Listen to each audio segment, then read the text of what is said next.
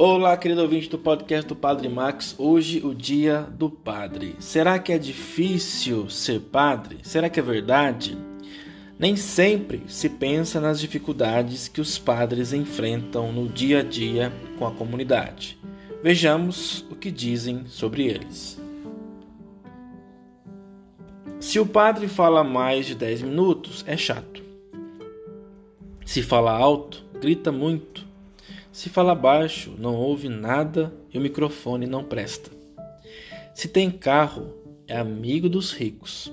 Se não tem, por que não arranja? Vive pedindo carona. Se visita as famílias, quer saber da vida alheia. Se não visita, é padre de sacristia, não tem diálogo. Se pede ofertas, vive pedindo dinheiro. Se não pede, acostuma muito mal os católicos. Os protestantes não são assim. Se procura atender com calma, esquece quem está na fila.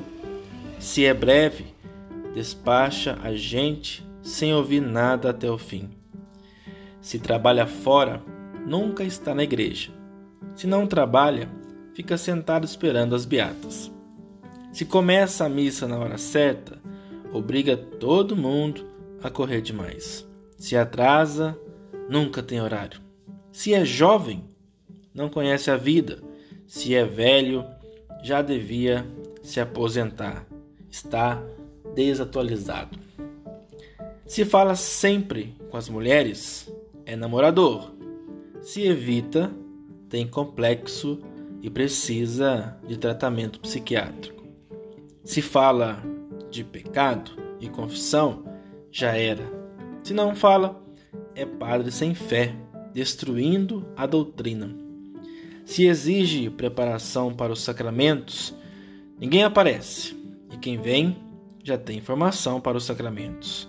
Se não exige, é covarde e tem medo dos leigos. Se toca os sinos aos domingos, atrapalha o sono de todo mundo.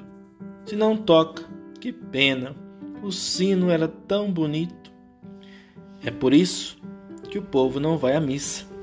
Se éramos pobres, é subversivo. Se fala com os ricos, só quer tirar vantagens. Se é transferido, era tão bom e trabalhador. Se chega o substituto, graças a Deus, o que foi embora não fez nada. Se ele busca dinamizar a liturgia, ninguém entende mais a missa. Se é conservador, é por isso que os jovens se afastam. Se morre, era o melhor padre do mundo. Passado um mês, não fazia falta, coitado. Que Deus o tenha. Louvado seja nosso Senhor Jesus Cristo, para sempre que seja louvado.